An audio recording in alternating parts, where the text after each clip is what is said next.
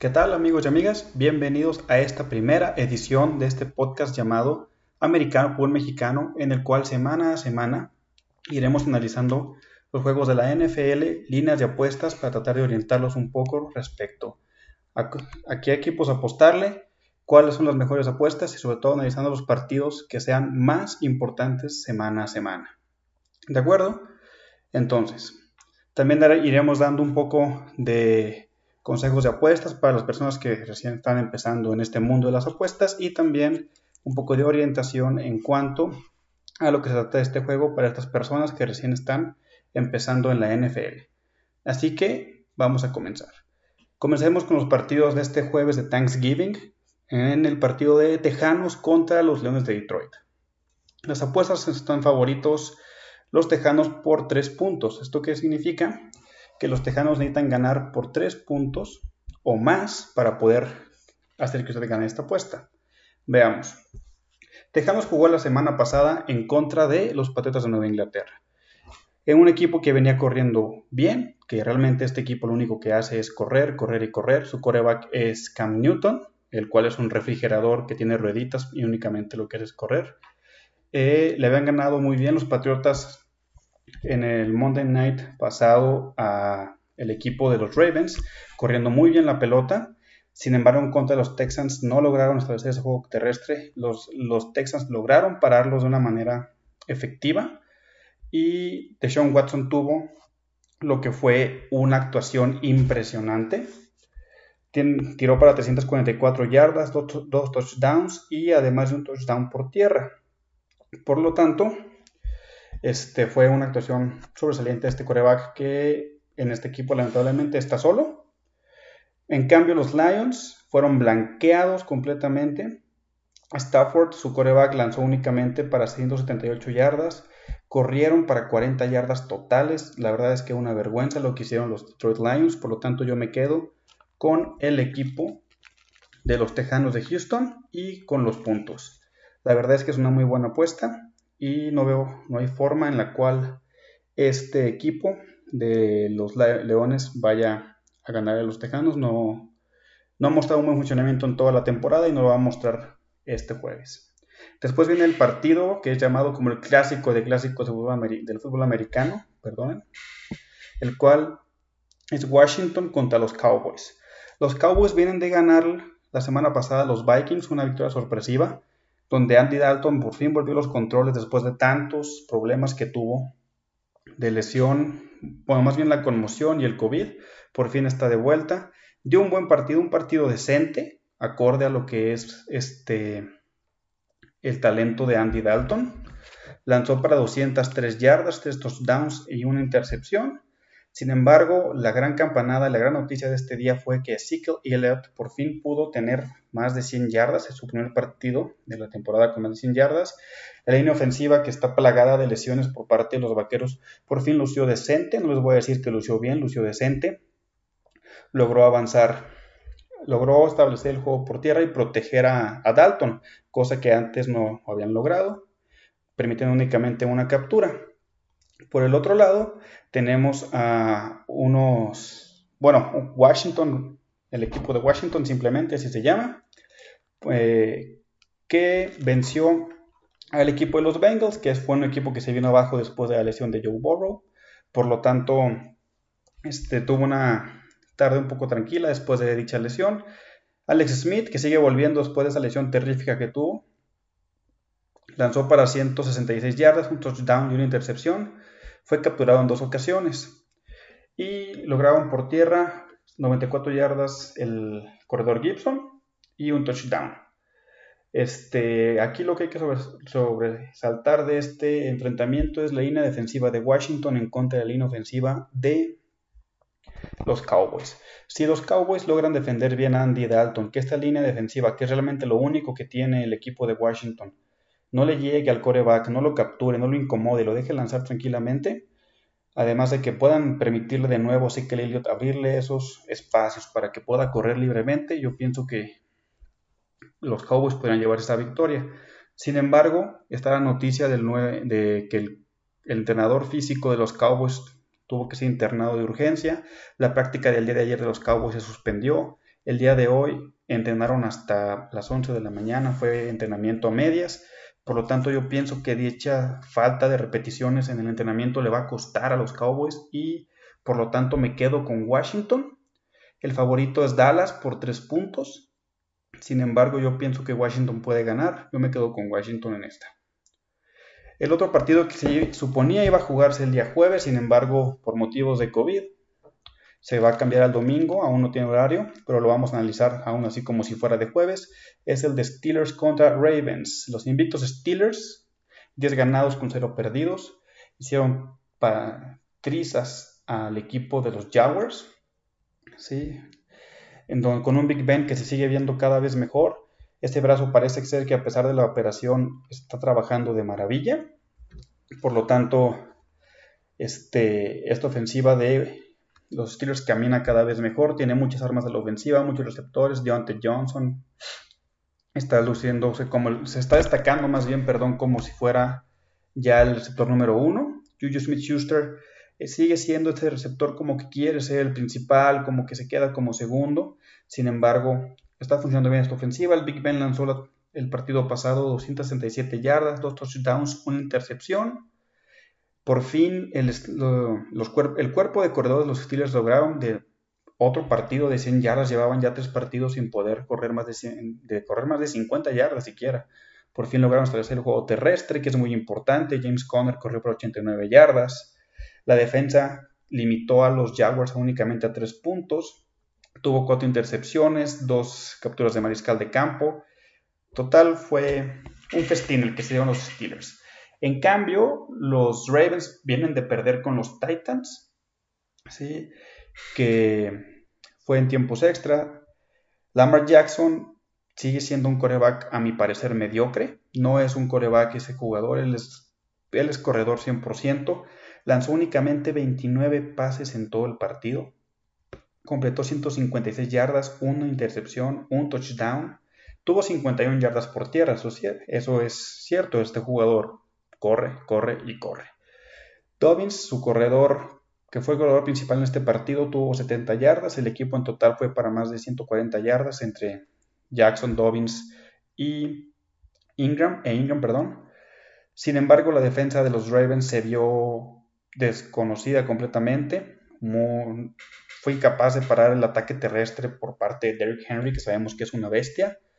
Y además, este, como sabemos, los casos de COVID que tiene confirmados son su corredor Dobbins, el otro corredor Ingram, además de otros dos jugadores, los cuales muy probablemente, aunque el partido sea cambiado el domingo, no vayan a estar disponibles para jugar.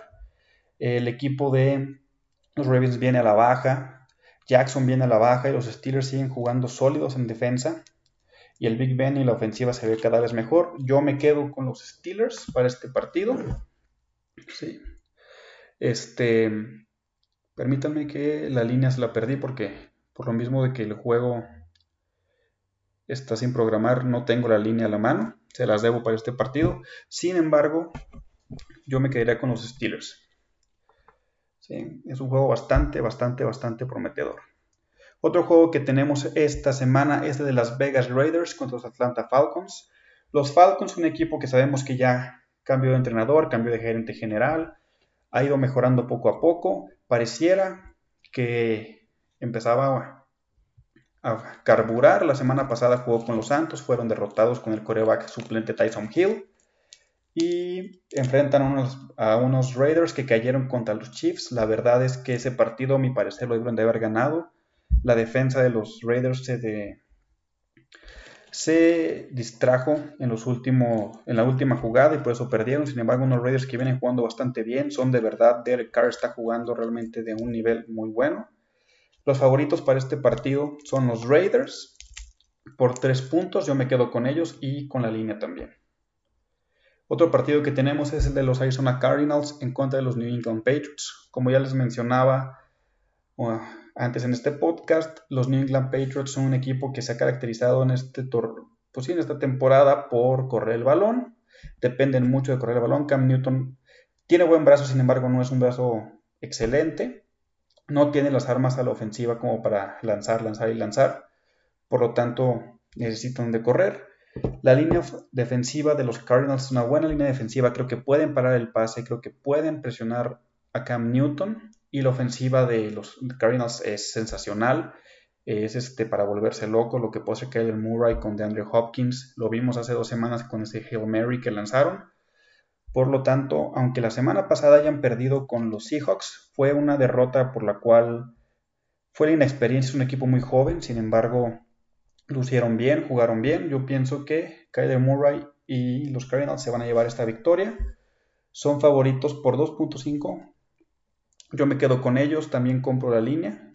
La veo muy, muy posible. Y me quedo con los Cardinals.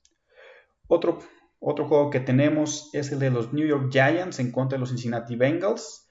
Los Giants que juegan en esa línea de, en esa, perdón, en, esa división este de la conferencia nacional que es para llorar, es una vergüenza. Son el equipo que viene jugando mejor. Los últimos dos partidos que jugaron se vieron mejor, vencieron a las Águilas, se han visto como, han mejorado en la defensa profunda, han mejorado en la defensa contra la carrera, han mejorado en cuanto Daniel Jones ya no suelte tantos balones, no entregue tantos balones. Este, y vienen de semana de descanso, tuvieron una semana de más para trabajar más en ese aspecto mental, para que Daniel Jones no pierda tantos balones, trabajar un poquito mejor la línea defensiva y establecer un poquito mejor su juego terrestre. Y por el otro lado, pues los Bengals que perdieron a su mariscal de campo Joe Burrow, este novato sensación, perdió toda la temporada por lesión de ligamento cruzado anterior. Este, anunciaron, sin embargo, que Finley no será el coreback suplente, no lo, no lo va a suplir él. La línea ofensiva de los Bengals está para llorar, la defensa profunda es regular tirándole a mala. Yo pienso que por la mejora que vinieron mostrando los Giants y por la semana de descanso me quedo con ellos. Los Giants son favoritos por 6 puntos. Yo no yo ahí me iría más bien por la línea de dinero. Se me hace no creo que le vaya a ganar por 6 puntos porque si bien es un buen equipo, no pienso que, le vaya a ganar a los más bien no buen equipo, ahí discúlpenme. Este, más bien ha mejorado, sin embargo, yo no creo que vaya a poder ganar por más de 6 puntos. Se me hace un poquito arriesgado, así que yo me quedo con los Giants, pero váyanse a la línea de dinero, no por los puntos, no al handicap. Otro partido que tenemos es un partido súper interesante, muy cerrado, lo que vamos a ver hace dos semanas, es en el sur de la conferencia americana. Tenemos a los líderes de los que son los Colts en contra de los Titans. Vamos a empezar por los Colts. Yo honestamente fui uno de los que empezando la temporada no le daba crédito a Philip Rivers, pensaba que iba a fracasar, que iba a ser otro ridículo como los que viene haciendo en San Diego y la verdad es que ha sabido manejar muy bien las cosas. Ha llevado muy bien al equipo. En el partido pasado en contra de Green Bay, lanzó para 288 yardas, 3 touchdowns, una intercepción. Sin embargo, el fuerte de este equipo es la defensa. Una defensa que en realidad, que en verdad es este dominante. Yo pienso que es la mejor defensa de la liga. Es muy equilibrada, muy buena defensa contra el pase, excelente defensa contra la carrera, pero muy bien la mariscal de campo. Entonces, es el alma de este equipo y en la ofensiva Rivers ha logrado llevar bien los controles, no entrega tanto el balón y Taylor, que es el corredor, ha logrado ayudarle a Philip Rivers. El partido pasado corrió para 90 yardas. Y van en contra de los Titans, que van a vienen de ganarle a los, a los Ravens, como ya les comenté. Derrick Henry corrió para 133 yardas a los Ravens. Sin embargo, hay que recordar que cuando se enfrentaban hace dos semanas en Tennessee, los, los Colts limitaron a Henry prácticamente, bueno, llegó a las 100 yardas, pero lo limitaron sin touchdowns y la defensa le sacó el partido a los Titans en Tennessee. Por lo tanto, ahora que van a jugar en Lucas Oil Stadium en Indianapolis, yo veo favoritos a los Colts. Yo pienso que los Colts tienen para llevarse este partido. Son favoritos también por tres puntos. Yo sí me voy con los Colts y compro la línea de puntos. Otro partido que tenemos son los Carolina Panthers contra los Minnesota Vikings. Eh, las Panteras eh, sorprendieron al blanquear a, los Leones de Detroit. Este, PJ Walker, que fue el coreback que inició, que es el suplente de Teddy Bridgewater, lo hizo bastante bien, mostró que es un coreback móvil, que tiene buena visión, que tiene buen brazo.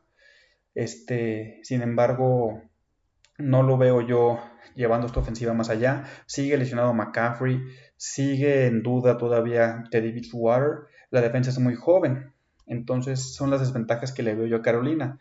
En cambio, los Vikings, con todo y que perdieron en contra de, de los Vaqueros, estaban empezando a encontrar un buen juego con Dalvin Cook. La defensa se empezó a lucir, bien.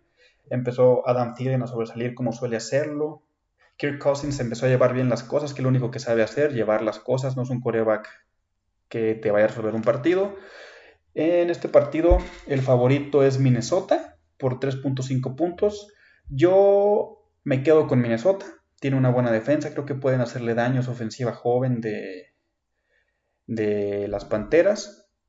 Y sobre todo si logran establecer el, juego terrestre con Dalvin Cook, que yo creo que lo van a hacer, van a ganar. Yo me quedo con los vikingos y compro la línea de 3.5 puntos. Eh, otro partido que tenemos es Cleveland Browns contra Jacksonville Jaguars. Pues ya les comenté, los Jaguars pues es un equipo joven, es el más joven de toda la liga. Eh, Minshew, que es su coreback, pues se puede decir titular, lesionado del pulgar. Lawton fue exhibido contra los Steelers. La verdad, yo no pienso que haya mucho que comentar de este partido. Los Browns, con todo y lo errático que es Baker Mayfield, eh, han establecido un excelente juego de tierra, con Nick Chubb este, sobre todo. Entonces yo me quedo, son favoritos los Browns por 6.5 puntos. Yo me quedo con la línea y con los Browns. Otro partido que tenemos que yo también pienso que no es necesario comentarlo mucho. Los Miami Dolphins en contra de los Jets. Los Jets son una vergüenza, no han ganado ni un solo partido. Este, no pienso yo que el primer partido vaya a ser contra el equipo de los Dolphins y Brian Flores. Brian Flores ha hecho un trabajo extraordinario como coach. Tienen buena, defensa, buenos equipos especiales, una buena ofensiva. Por lo tanto, los Delfines son favoritos por 7 puntos, así que yo me quedo con ellos y además me quedo con la línea. Otro partido que tenemos es el de los Chargers en contra de los Buffalo Bills. Los Buffalo Bills que son ahorita el líder de la división este de la conferencia americana. Josh Allen está jugando bien, está lanzando bien, Stephon Diggs le está ayudando mucho, la defensa está jugando bien también. Los Chargers tienen a este coreback que después de la lesión de Burrow que se, encamina directamente a ser el novato ofensivo del año, que es este Justin Herbert, que tiene un brazo y una visión extraordinarios, no parecía estar en su primer año en la NFL. Sin embargo, fuera de Herbert, bueno, los Chargers van a activar a Eckler para esta semana, al corredor, puede que le ayude a desahogar un poquito ese juego por tierra, sin embargo yo pienso que los Bulls son un equipo más completo, este, tanto ofensivamente como defensivamente, y los Chargers han encontrado la forma de perder los partidos en el último cuarto. No hay, que olvidar que la semana pasada los Jets le estaban casi, casi dando la sorpresa este, por lo tanto, los favoritos son los Buffalo Bills por 5.5 puntos. Yo me quedo con los Bills y me quedo con la línea de puntos. Los 49ers en contra de Los Ángeles Rams. Como sabemos, los 49ers son un hospital. Garoppolo fuera toda la temporada. George Kittle fuera toda la temporada. Bosa fuera toda la temporada. Y por otro lado tenemos a unos Rams que vienen de ganar en los Bucks, en donde Jared Goff lució bien, como un buen coreback, no únicamente como un coreback cumplidor. Supo qué hacer, se quedó en la bolsa, le quitaron el juego terrestre y supo ajustar. Cooper Cup jugó de maravilla.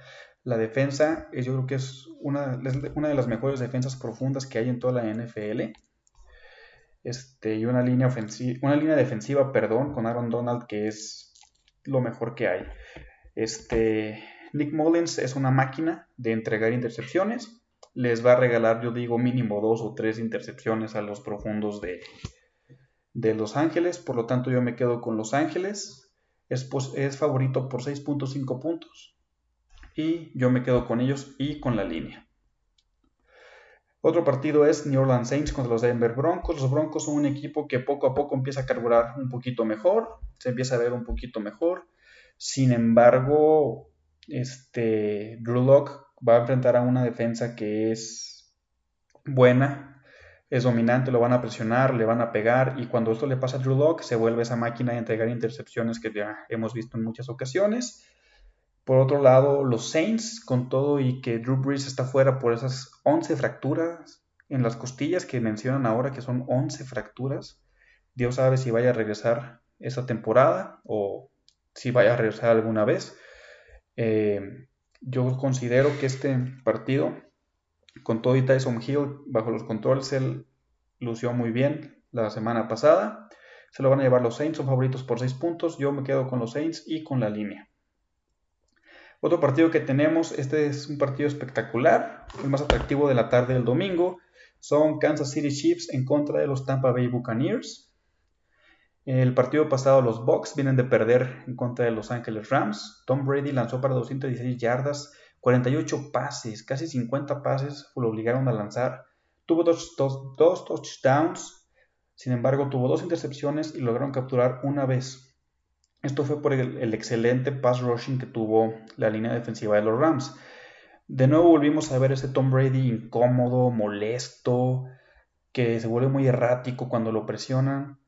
Y por el otro lado, Patrick Mahomes lanzó para 348 yardas, dos touchdowns, una intercepción. Vino en esa última ofensiva de los dos minutos para ganar el partido de los Raiders, con todo y que parece que los Raiders es la criptonita de los Chiefs y de Pat Mahomes. Lució bien, como ya lo sabemos. Por lo tanto, yo opino que la defensa de los Chiefs van a lograr ponerle buena presión a Tom Brady lo van a incomodar y van a hacer lo que vuelva a fallar. Y no considero que la defensa de los Tampa Bay Buccaneers, aunque es una buena defensa, muy equilibrada, no considero que puedan tener una, una línea defensiva, perdón ahí por la pausa, una línea defensiva por la cual puedan parar a Mahomes, a Clyde Edwards Heller y a Le'Veon Bell, que esta vez se fue involucrando cada vez un poco más en el juego ofensivo, tuvo más yardas Sí, lograron correr para 108 yardas a los Raiders. Yo pienso que pueden más o menos correr combinadas entre Mahomes, Edwards Hilaire y Bell también para más de 100 yardas. Por lo tanto, yo me quedo con los Kansas City Chiefs, que son favoritos por 3.5 puntos. Me quedo con ellos y con la línea, definitivamente. Y si quieren meterle un poquito más ahí de sabor, yo me recomiendo que se vayan a las altas. Las altas están en 56 puntos, va a ser un partido de más de 56 puntos, los garantizo. Y tenemos para el Sunday Night Football a los Chicago Bears contra los Green Bay Packers. Los Packers que han sido un equipo irregular son, la defensa es medianona, en la ofensiva pues está Aaron Rodgers y nada más. ¿sí? Devante Adams es su receptor número uno y el único que tiene, los demás prácticamente no existen, no tiene prácticamente un juego terrestre que lo ayude. Pero bueno, los Chicago Bears son una defensiva extraordinaria con Khalif Mack, eh, tienen muy buen pass rushing, van a capturar a Aaron Rodgers, le van a pegar, lo van a incomodar, sin embargo, no importa qué diablos haga la defensiva de los Chicago Bears, la ofensiva no va a ganar el partido. El porcentaje, el promedio de puntos que tiene la ofensiva de los Chicago Bears es de 19 puntos en todos los partidos y Aaron Rodgers en un mal partido hace 20 puntos. Entonces el partido va a estar prácticamente en la bolsa para los Green Bay Packers. Yo no veo que haya alguna forma en la que la ofensiva de los Bears empiece a carburar contra los Packers, sobre todo porque a los Bears les da frío en contra de los Packers, así que me quedo con los Packers. Son favoritos por 8.5 puntos, yo me quedo con esa línea y me quedaría con las bajas. En esta también si le quieren meter un poquito más de sabor, quédense con las bajas.